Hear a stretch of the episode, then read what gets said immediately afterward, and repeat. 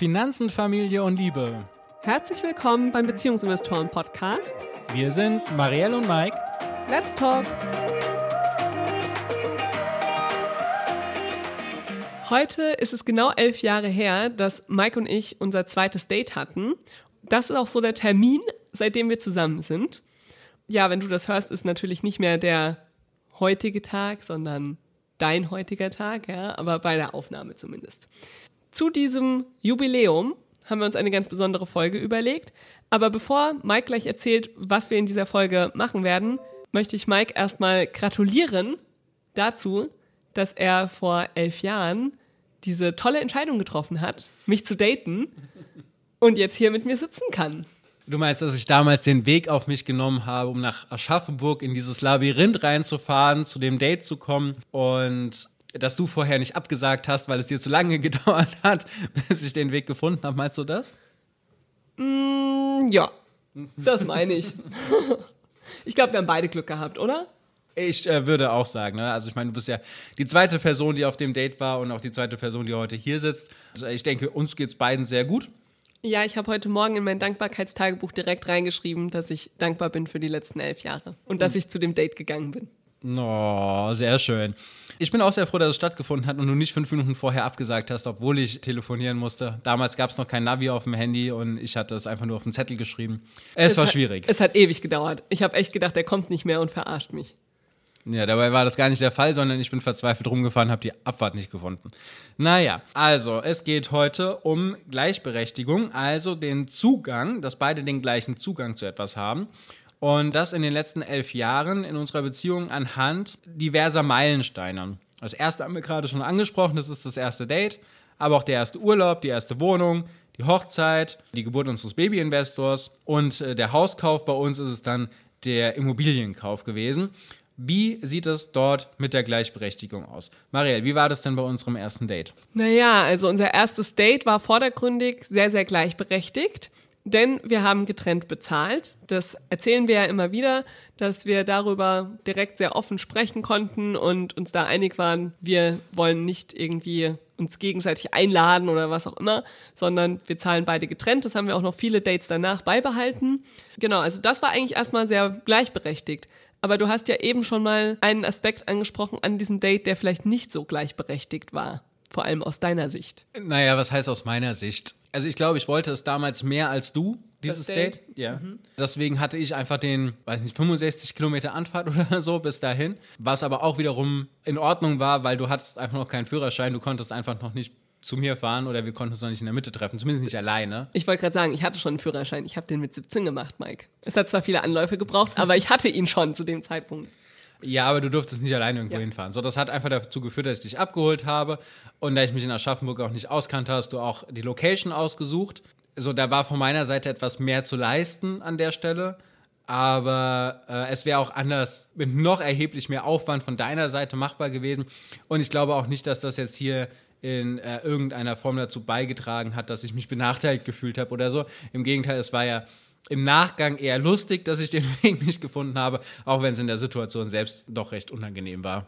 Okay, also würdest du sagen, unser erstes Date war sehr gleichberechtigt? Auf jeden Fall, vor allem, weil ich das Gefühl hatte, dass wir beide unsere Themen ansprechen konnten und beide zugehört bekommen haben. Also es war einfach ein aufrichtiges Interesse an beiden Personen da und das finde ich, also das fand ich damals sehr wichtig bei unserem Date. Das fand ich auch in den Dates davor, vor deiner Zeit wichtig, dass beide einfach über ihre Themen sprechen konnten und dass es nicht so eine einseitige Sache war. Und deswegen fand ich das aus diesen beiden Aspekten, also einmal über die Kommunikation und dann natürlich daraus resultierend auch über das Geld, sehr gleichberechtigt damals.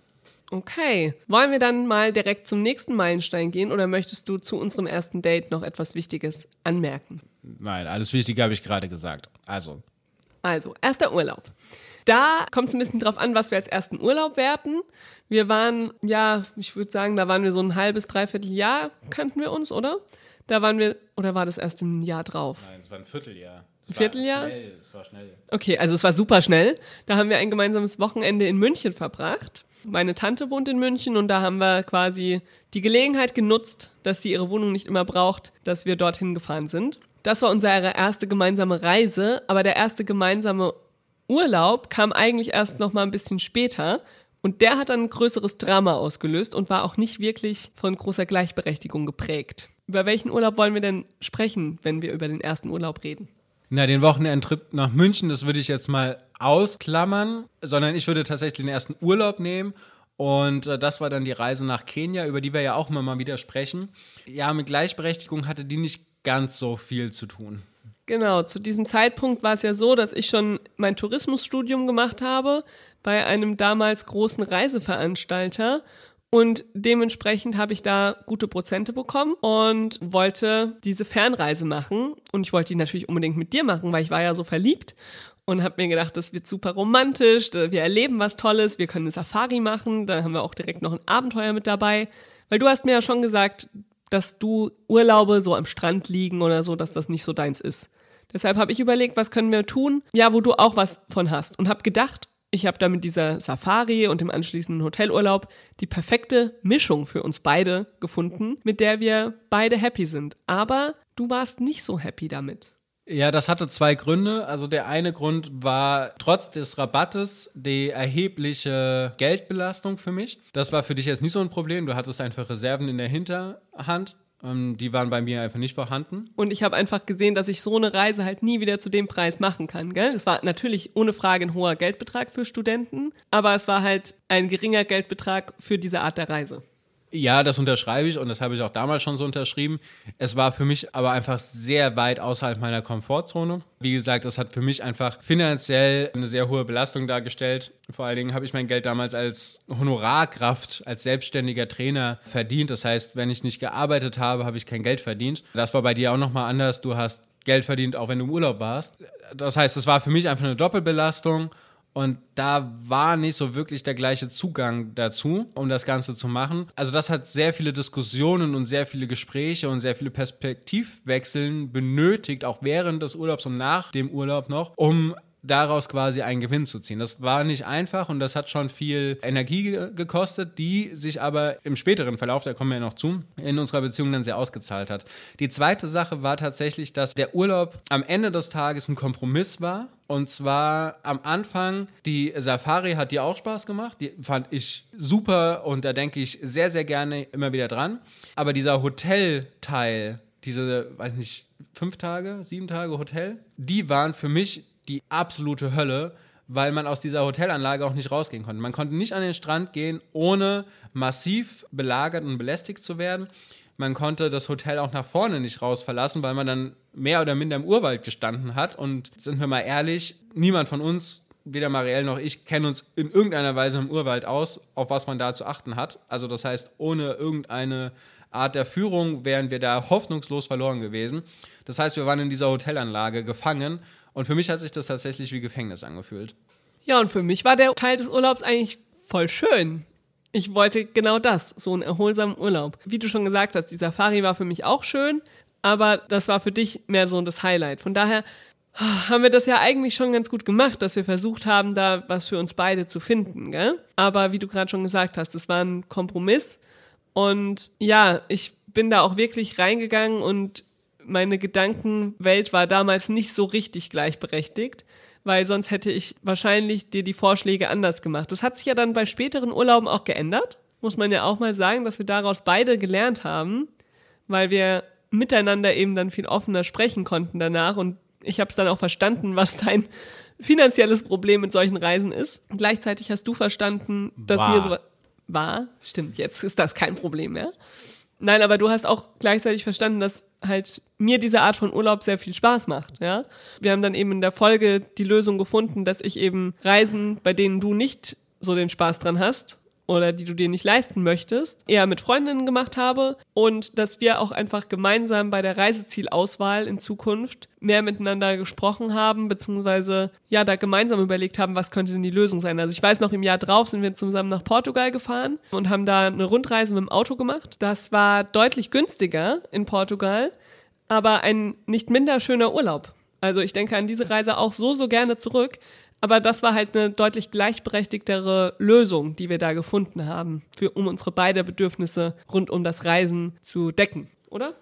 Es war vor allen Dingen danach eine Gewinn-Gewinn-Situation. Also ich glaube, dass dieser Urlaub in Kenia sehr, sehr wichtig war für unsere Beziehung, weil wir einfach sehr, sehr viel lernen konnten und sehr viel für uns mitnehmen konnten und uns sehr weiterentwickelt haben in unserer Beziehung und für jeder für sich persönlich. Aber in dem Moment war der Urlaub schon erstmal eine Belastung. Und es hat unsere Beziehung durchaus auf die Probe gestellt. Ich meine, wir haben es wir geschafft, deswegen war es eine gute Probe. Ich kann mir aber auch vorstellen, dass das, also man hört das ja durchaus immer mal wieder, dass äh, der erste Urlaub so, eine, so ein Feuerlauf ist, durch den ein Paar durchgeht, um zu gucken, ob das tatsächlich passt oder nicht. Und aus unserer Sicht, aus unserer heutigen Sicht, lohnt es sich bereits im Vorfeld, da schon mal sehr offen miteinander zu sprechen. Was sind denn die Erwartungen an den Urlaub? Und äh, wie werden diese Erwartungen denn erfüllt? Ne? Was erhofft man sich denn davon? Und wie kann der Lieblingsmensch das Ganze dann auch zeigen? Und ich glaube, damit wäre dieser erste Urlaub hätten wir trotzdem die Erkenntnisse gehabt, ohne durch dieses Tal durchzumüssen. Ja, deswegen ist das einfach ein sehr gut gemeinter Rat an alle, bei denen jetzt der erste Urlaub ansteht, sich darüber einfach mal zu unterhalten. Okay, das heißt, erstes Date, erster Urlaub, unsere ersten beiden Meilensteine in unserer Beziehung abgehakt. Kommen wir mal zur ersten Wohnung. Tatsächlich war die erste Wohnung ja sogar ein bisschen vor unserem ersten, vor dem Kenia-Urlaub. Aber auch da nicht ganz so gleichberechtigt, oder? Ja, nicht ganz so gleichberechtigt ist an der Stelle untertrieben. Es ist quasi die Sache gewesen, die die größte Schieflage überhaupt hatte. Ich würde sagen, mindestens 90 Prozent an dieser Wohnung waren von dir, waren durch dich gestaltet, waren durch dein Feedback und durch deine Gedanken gemacht. Maximal 10 Prozent liefen durch mich rein und da auch eher durch Arbeitsleistung. Und das hat tatsächlich gedauert, bis aus deiner Wohnung, wo ich dabei sein durfte, das Ganze unsere Wohnung wurde. Ja, ich erinnere mich auch noch sehr an diesen Prozess, dass wir uns überhaupt für die gemeinsame Wohnung entschieden haben.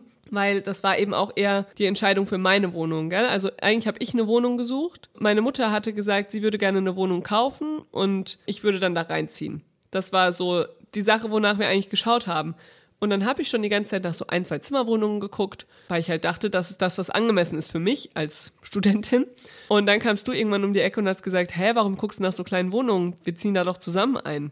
Das war für mich schon mal so, okay, da hätten wir vielleicht mal drüber sprechen sollen. Aber irgendwie haben wir dann auch relativ schnell entschieden, dann suchen wir halt nach einer Zwei- bis Dreizimmerwohnung. Gut, dann haben wir diese Dreizimmerwohnung gefunden. Meine Mutter hat die gekauft.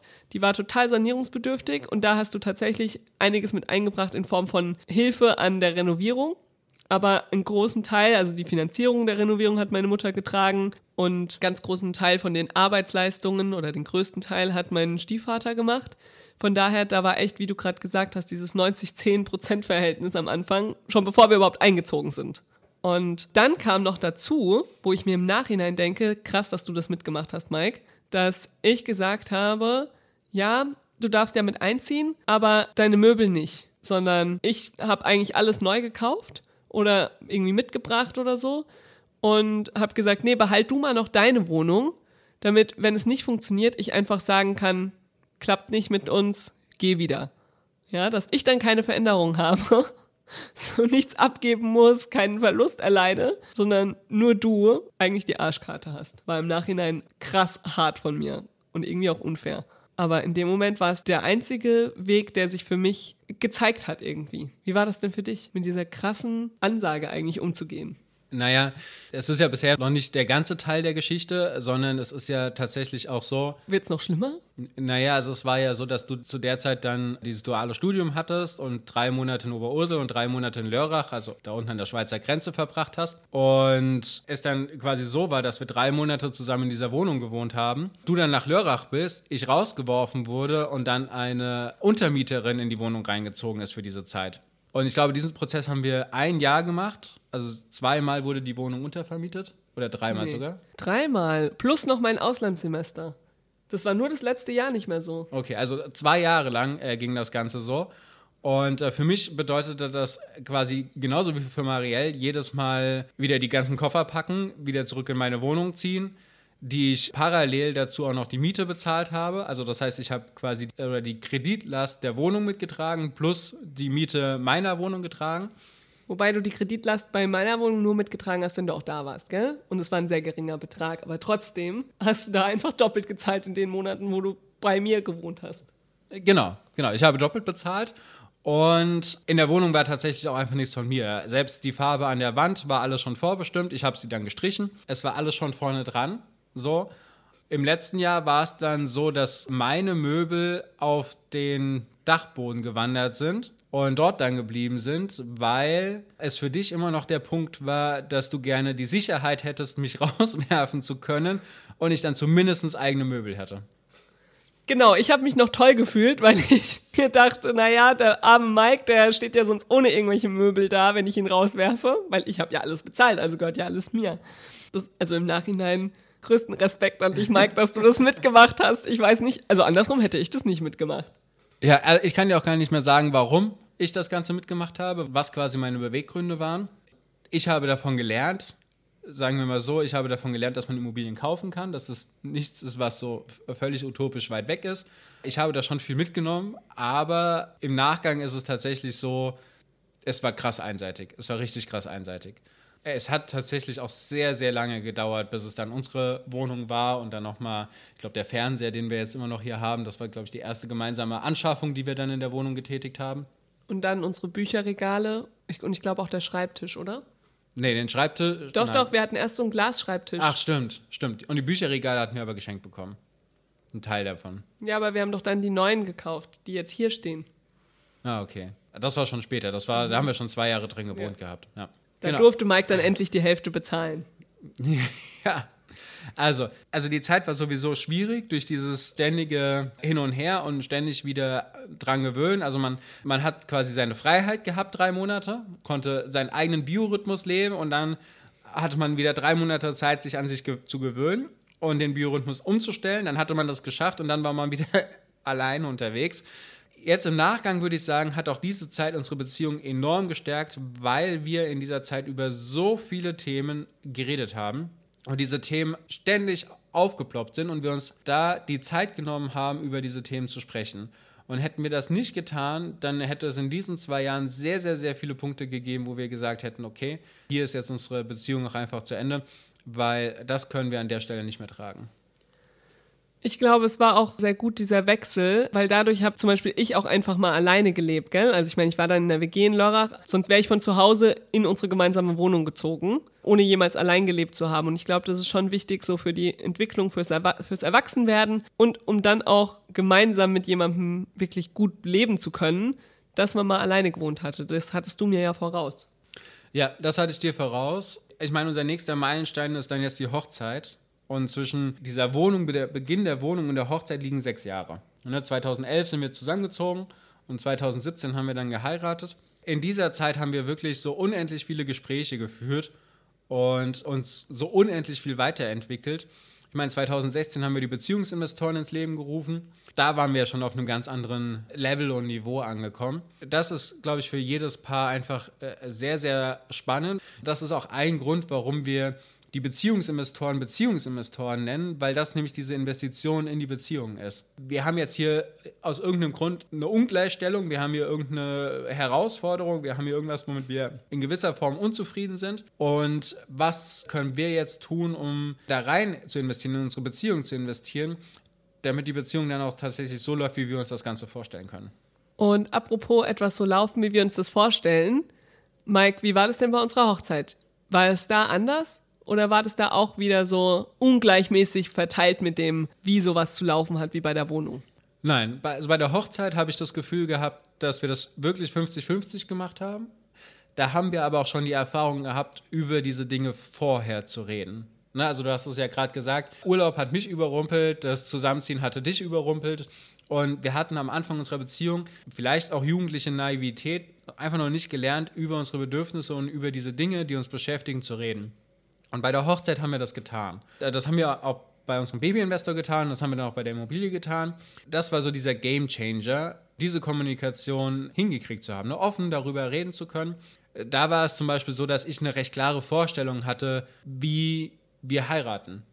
Ne? Also das ist, ich möchte nicht in der Kirche heiraten, sondern ich möchte eine freie Trauung haben. Ich möchte nicht von einem Pfarrer verheiratet werden, sondern jemanden, der uns sehr nahe ist. Am Ende war es der beste Freund von deinem Papa, der durch die Zeremonie geführt hat und äh, dessen Tochter hat dann dort quasi die musikalische Begleitung gemacht. Äh, unsere besten Freundinnen und Freund haben dann quasi auch noch eine Rede gehalten und haben das Ganze dann gebracht. Wir haben unsere Versprechen abgegeben, was ja in der Kirche auch eher untypisch ist. Da sagt man ja nur Ja irgendwann oder Ja, ich will. Und äh, so haben wir das sehr persönlich gestaltet und wir haben da einfach beide unsere Ideen offen einbringen können und haben dann gemeinsam entschieden, passt das zu uns oder wollen wir das vielleicht noch mal anders haben. Ja, und ich meine, das hast du natürlich schon mehr eingebracht. Ich glaube, hätte ich jemand anderes geheiratet, hätte ich wahrscheinlich schon ein bisschen klassischer noch geheiratet. Aber es war genauso, wie du gesagt hast. Wir haben da einfach direkt über unsere Bedürfnisse gesprochen. Ja, wir haben gesagt, wir wollen heiraten. Es gab übrigens bei uns auch keinen ungleichberechtigten Antrag oder so, sondern wir haben eigentlich miteinander besprochen, wir möchten heiraten. Das fühlt sich jetzt gut an. Du hast mich dann nochmal gefragt, aber es gab bei uns jetzt keinen Ring oder so ein riesiges Brimborium, ja, würde ich jetzt mal sagen. Ja, und dann haben wir eigentlich direkt angefangen, darüber zu sprechen, wie stellen wir es uns denn vor. Ja, da habe ich mich dann halt auch darauf eingelassen, dass du es dir so ganz anders vorstellst, als ich das kannte, wie so eine Hochzeit läuft. Dann haben wir zusammen auch recherchiert. Ich, also man muss auch sagen, ich habe ganz viel recherchiert und habe dir dann immer gesagt, okay, wir könnten das, das und das machen. Was findest du davon am besten? Und die Entscheidungen haben wir aber am Ende alle zusammen getroffen. Über die Location, über das Essen, über wen wir einladen und so weiter. Also ich fand, die Hochzeitsplanung war echt sehr gleichberechtigt, auch wenn ich vielleicht ein bisschen mehr Operatives hatte. Aber du hast dafür ein bisschen mehr von deinen Vorstellungen, denke ich, eingebracht das hat ja auch unseren Stärken entsprochen, gell? So dieses operativ da irgendwie alles durchzurecherchieren und so weiter, das ist eher meins, aber die Entscheidung treffen ist nicht so ganz meins. Da hast du dann geholfen. Genau, also das ist ja auch so, wie wir viele Dinge jetzt zum Beispiel bei den Beziehungsinvestoren handhaben.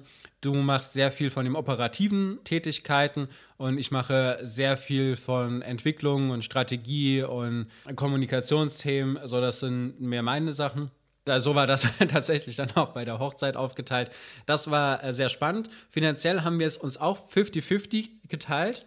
Es war allerdings so, dass wir gesagt haben, es gibt bestimmte Ausgaben, klammern wir aus den gemeinsamen aus. Das waren äh, zum Beispiel die Kleidung, die wir äh, angeschafft haben. Also mein Anzug und dein Kleid, das haben wir jeweils selbst bezahlt. Ich weiß gar nicht, wie wir es bei den Ringen gemacht haben, weil ich trage ja meinen gar nicht. Also ich wollte ja auch eigentlich gar keinen. Das war nur äh, zur Schaustellung quasi an dem Tag, dass wir das tauschen konnten für mich. Ähm, ich glaube, die haben wir auch dann quasi, wir haben quasi gesagt, okay, deiner kostet irgendwie 150 Euro, meiner kostet 300 Euro und dann habe ich meinen Betrag bezahlt und du deinen oder so. Aber ja, bei dem Kleid zum Beispiel war für mich einfach der Gedanke, ich möchte mich nicht vor dir rechtfertigen, ob ich jetzt 1000 Euro, 1500 oder 2000 Euro ausgebe. Am Ende war mein Kleid nicht so teuer. Ich glaube, es hätte, wäre in Ordnung gewesen. Also, was heißt nicht so teuer? Für ein Hochzeitskleid nicht so teuer. Ich war ungefähr bei 1000 Euro, ja. Das für ein Hochzeitskleid ist das echt noch in Ordnung. Aber das war einfach was, wo ich gesagt habe, okay, ich trage das, trag das einen Tag. Ich weiß, dass es nicht rational ist, dafür 1000 Euro auszugeben. Ähm, und du, deinen Anzug, den kannst du ja immer wieder anziehen, ja. Und trotzdem war er billiger als mein Kleid. Mhm ja, also das hat sich irgendwie auch gut angefühlt und gleichberechtigt zu sagen, diesen Punkt nehmen wir da raus und alles, was uns wirklich beide betrifft, also irgendwie das Essen für unsere Gäste und so weiter, da haben wir jetzt nicht ausgerechnet, wer hat welchen Gast eingeladen, sondern wir haben gemeinsam entschieden, wen wollen, wie viele Leute wollen wir einladen und dann haben wir die Rechnung für das Essen oder für die Location und so weiter durch zwei geteilt und gut ist. Weil damals hatten wir auch noch ein sehr klar getrenntes Finanzsystem. Gell? Das hat sich ja erst nach der Hochzeit mit gemeinsamen Rücklagen so ein bisschen entwickelt. Aber bis dahin haben wir wirklich gesagt, okay, das waren jetzt die gesamten Ausgaben, die teilen wir durch zwei. So sieht's aus. So, und dann kommen wir jetzt eigentlich auch schon zur Geburt unseres Baby-Investors. Wie war es denn da für dich mit der Gleichberechtigung? Weil, sagen, erzählen wir zum Beispiel auch in unserem Webinar zu Elternzeitmodellen, schon ein großes Thema für Frauen allgemein, aber auch für dich im Speziellen gewesen. Genau, also ich glaube, bei der Entscheidung für ein Kind hat es ein bisschen gedauert, bis es wirklich gleichberechtigt wurde, weil ich mir einfach sehr viel Gedanken gemacht habe und mir sehr schwer getan habe mit der Entscheidung. Aber da hast du dich halt auch voll drauf eingelassen und hast darüber mit mir gesprochen und hast dir meine Bedenken angehört und so weiter. Also ich glaube, wir sind damit gut umgegangen und es ist einfach so eine grundsätzliche Ungleichberechtigung leider da bei dieser Entscheidung. Es ist nun mal mein Körper und das kannst du mir nicht abnehmen. Wir können uns nicht die Schwangerschaft teilen. Ja? Das äh, funktioniert halt nicht. Also diese generelle Ungleichberechtigung ist einfach da, aber ich glaube, wir haben die sehr gut aufgefangen, dadurch, dass wir uns versucht haben, da sehr gut aufzuteilen, was dann auch so, als der Kleine dann da war, zum einen die Betreuung und so weiter anging. Das haben wir ja echt 50-50 gemacht. Jeder das, worin er irgendwie besser war oder wer gerade besser konnte und so weiter. Mhm aus meiner Sicht war das auch eine sehr gleichberechtigte Sache, vor allem in der Unterhaltung darüber, wie wir das alles angehen wollen. Die Entscheidung kam von uns beiden, ja. Du hast auch abgewartet, als ich immer gesagt habe, nee, ich bin noch nicht so weit, es geht noch nicht. Das war für dich in Ordnung. Du hast mir zwar immer wieder gesagt, du, ich will nicht so lange warten. Ich hatte jetzt nicht das Gefühl, wenn ich jetzt sage, ich brauche jetzt noch mal ein Jahr, dass du dann gesagt hättest, okay, jetzt trenne ich mich. Nein, das wäre auch nicht der Fall gewesen. So. Aber ich glaube, für deinen Entscheidungsprozess war es ja auch wichtig, dass es eben gleichberechtigt sein wird. Ne? Also, dass wir beide äh, die gleichen Möglichkeiten haben, zu unserem Job zurückzukehren, dass wir aber auch beide die gleichen Möglichkeiten haben, eine Beziehung zu ihm aufzubauen, da uns gemeinsam hinsetzen und ein passendes Modell zu finden. So, dass das strukturell natürlich auch noch sehr, sehr schwierig ist, weil zum Beispiel nur du die Rentenpunkte bekommst und du sie auch nur ganz an mich abgeben kannst oder sie ganz behalten kannst dass es nur in Anführungsstrichen einen Mutterschutz und keinen Familienschutz gibt, ne? also dass der Vater nicht automatisch auch oder der zweite Elternteil nicht automatisch auch zu Hause bleibt, ist schwierig. Es ist auch schwierig, dass äh, du zum Beispiel direkt einen Kündigungsschutz hast mit Beginn der Schwangerschaft und äh, bei mir dieser Kündigungsschutz erst acht Wochen vor der Elternzeit eintritt. Das sind alles so oder dass das Kind bei mir für mitversichert ist und somit immer nur ich die Erinnerungen bekomme, wenn es um U-Untersuchungen geht oder wenn irgendwas mit der Krankenkasse zu klären ist. Das geht nur an mich als Mutter. Dabei ist es unser beider Kind, aber ist halt bei mir mitversichert, gell? Das sind einfach so strukturelle Sachen, wie du gerade gesagt hast, die einfach nervig sind. Genauso bin ich halt nur die Kindergeldberechtigte, weil man nur eine Person angeben kann. Wir haben es zwar auf unser gemeinsames Konto leiten lassen, aber also das sind strukturelle Dinge, die mich einfach nerven. Aber das ist jetzt nichts, was unsere Beziehung weniger gleichberechtigt macht, deshalb. Nee, es bedeutet einfach nur, dass man das mit berücksichtigt, ne? dass man das auf dem Schirm hat, dass es diese Ungleichheiten gibt und man sich dann eben gemeinsam dann einen Weg findet, das Ganze für sich zu gestalten. Und ich meine, auch wenn es sehr unübersichtlich ist und auch wenn es sehr schwierig ist nachzuvollziehen, was man in Deutschland für Möglichkeiten hat, die Möglichkeiten sind schon sehr, sehr groß und sie sind sehr flexibel. Es ist Luft nach oben, ohne Frage. Grundlegend kann man damit aber wunderbar eine gleichberechtigte Elternschaft gestalten. Und äh, das haben wir jetzt auch in den letzten zweieinhalb Jahren wunderbar bewiesen, dass es geht. By the way, wenn ihr wissen möchtet, wie es geht, ihr könnt euch jetzt auch schon anmelden für unsere Webinare. Die finden nämlich im Mai wieder statt, rund um Elternzeitmodelle. Da freuen wir uns sehr. Könnt ihr einfach mal auf die Webseite gehen. Ich verlinke das in den Show Notes passt jetzt einfach gerade an der Stelle, das nochmal zu erwähnen. Die sind nämlich erst seit letzter Woche online, die nächsten Termine. Ja, dann äh, danke schön für den Hinweis. Genau, aber da würde ich auch sagen, obwohl es quasi so ein großes Thema war, ein Kind zu bekommen, war es bei uns jetzt tatsächlich sehr, sehr gleichberechtigt und ich bin sehr froh, dass wir diese Themen bereits äh, bei der ersten Wohnung und dem ersten Urlaub hatten und äh, sie dort entsprechend aufbearbeitet haben für uns, sodass wir jetzt bei den großen Themen, wie zum Beispiel Eltern werden, aber auch unser letzter Meilenstein, nämlich die Immobilie, da dann gleichberechtigt rangehen konnten. Genau, die Immobilie haben wir ja gekauft, als unser Babyinvestor gerade auf der Welt war. Also ich weiß noch, wie wir unser Bankgespräch geführt haben und ich schon Wehen hatte. Das heißt, das war wirklich, hat sich direkt überschnitten. Das war ein Tag vor der Geburt. Ja, Genau, das werden wir nicht vergessen, gell? Da haben wir bei der Bank angerufen und haben gesagt, wir können leider nicht zum Gespräch kommen, wir können es aber telefonisch machen. Und Beraterin war die ganze Zeit etwas verwirrt, weil Mike immer mal gesagt hat, ja, meine Frau kann gerade nicht antworten, die muss hier atmen. aber es hat alles geklappt, gell? Genau, okay, kurzer Abschweif, aber wie war das denn mit dem Hauskauf oder beziehungsweise mit der Immobilie? Also, wir haben ja sehr lange nach einer Immobilie gesucht wir haben während der Zeit auch schon immer mal wieder Bankgespräche geführt und haben da auch oft festgestellt, wir haben einfach unterschiedliche finanzielle Voraussetzungen. Am Anfang, als wir die ersten Gespräche geführt hatten, waren wir auch noch nicht verheiratet. Wir hatten zu dem Zeitpunkt, ich hatte glaube ich schon einen unbefristeten Vertrag und du hattest erst noch einen befristeten oder so, gell?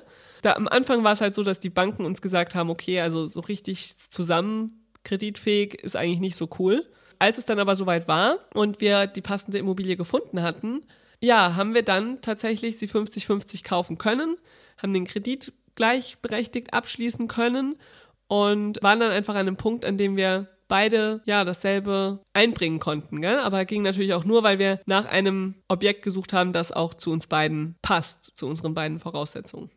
Ja, und tatsächlich war es ja auch so, dass äh, ich dann auch hergegangen bin und mir eine Entfristung bzw. eine Probezeitenbeendigung äh, geholt habe, damit das für die Bank auch wieder besser aussieht. So, und dass wir dadurch beide als äh, KreditnehmerInnen äh, auftreten konnten und wir dadurch ähm, es auch geschafft haben, diese Wohnung tatsächlich 50-50 zu bezahlen und zu eintragen zu lassen. Das war uns einfach auch äh, sehr wichtig, dass wir hier nicht in einer anderen prozentualen Aufteilung das machen. Wobei wir das zum Beispiel bei Aktien machen wir das.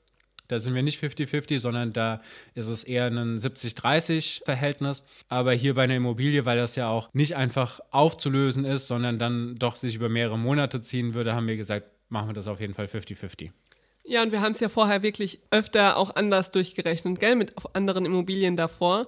Und ich muss sagen, das hat sich halt nie so richtig fair angefühlt, weil ich mir einerseits dachte, okay, wenn mir jetzt eine Immobilie 70 Prozent gehört und dir 30 Prozent, das bringt dir halt auch gar nichts, weil was willst du mit 30 Prozent von einer Immobilie? Und gleichzeitig ist dann auch so viel Belastung bei mir, dass ich jetzt hier 70 Prozent Eigenkapital einbringen muss und so weiter. Das wäre eine Option gewesen ein paar Jahre vorher, aber im Nachhinein muss ich sagen, bin ich echt froh, dass wir eigentlich dann erst später was gefunden haben, als wir dann echt in der Lage waren, die 50-50 zu machen weil es sich jetzt im Nachhinein einfach deutlich besser anfühlt.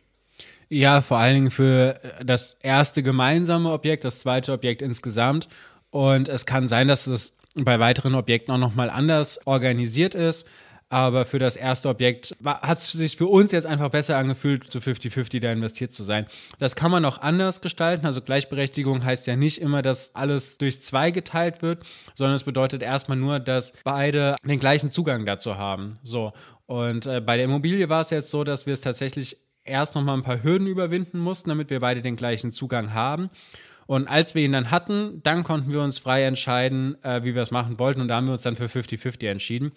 Aber wichtig ist es erstmal, diesen Zugang herzustellen. Und das, das ist sehr, sehr schwierig, wenn eine Person diesen Zugang nicht hat, weil dann kann es niemals eine gleichberechtigte Entscheidung sein und dann kann es im Nachgang eben auch zu einer wirklichen Belastung und Zerreißprobe werden. Ja, aber so war das mit der Immobilie eigentlich echt auch eine gleichberechtigte Geschichte, gell? So sieht's aus. So, jetzt sind wir einmal all unsere Meilensteine durchgegangen, die, die großen Meilensteine. Es gibt natürlich noch viele, viele andere. Und wir werden hoffentlich noch einige gemeinsame Meilensteine erleben. So sieht's aus. Ne? Also man hätte jetzt auch die Gründung der Beziehungsinvestoren noch mit reinnehmen können, aber das ist ja jetzt nicht typisches quasi wir für ein Paar. Auch, wir hätten auch das Fernbeziehungsthema noch aufgreifen können. Genau, das können wir ja bestimmt in anderen Folgen nochmal machen. Jetzt ist es aber so, dass wir uns erstmal diese Bereiche angeguckt haben und ich finde, daran ist auch die Entwicklung sehr schön zu sehen. Ne? Von, äh, wir mussten uns irgendwie finden als Paar. Wir haben am Anfang gesehen, da, da passt es irgendwie von den Werten beim ersten Date. Sind dann durch so ein Tal gelaufen mit der Wohnung und dem Urlaub und haben es dann aber hinten raus bei den großen und wichtigen Entscheidungen äh, geschafft, das Ganze äh, auf unsere Bedürfnisse mit einem gleichberechtigten Zugang eben hinzukriegen. Und wenn ihr jetzt sagt oder wenn du sagst, na, wir stehen jetzt gerade an dem Punkt, dass wir das gerne hätten, wir wissen aber noch nicht so genau wie, wir bräuchten einfach noch mal ein bisschen Unterstützung, dann schreibt uns gerne info at beziehungs-investoren.de oder auf Instagram Beziehungsinvestoren und da einfach eine private Nachricht schreiben und dann gucken wir, wie und ob wir euch da unterstützen können. Und ansonsten freuen wir uns zu unserem Jubiläum ganz besonders über Bewertungen des Podcasts auf der Podcast-Plattform deiner Wahl. Ansonsten gehen wir jetzt feiern, oder? Äh, so sieht's aus. Euch einen wunderbaren Start in diese Woche und wir hören uns nächsten Montag wieder. Ciao, ciao.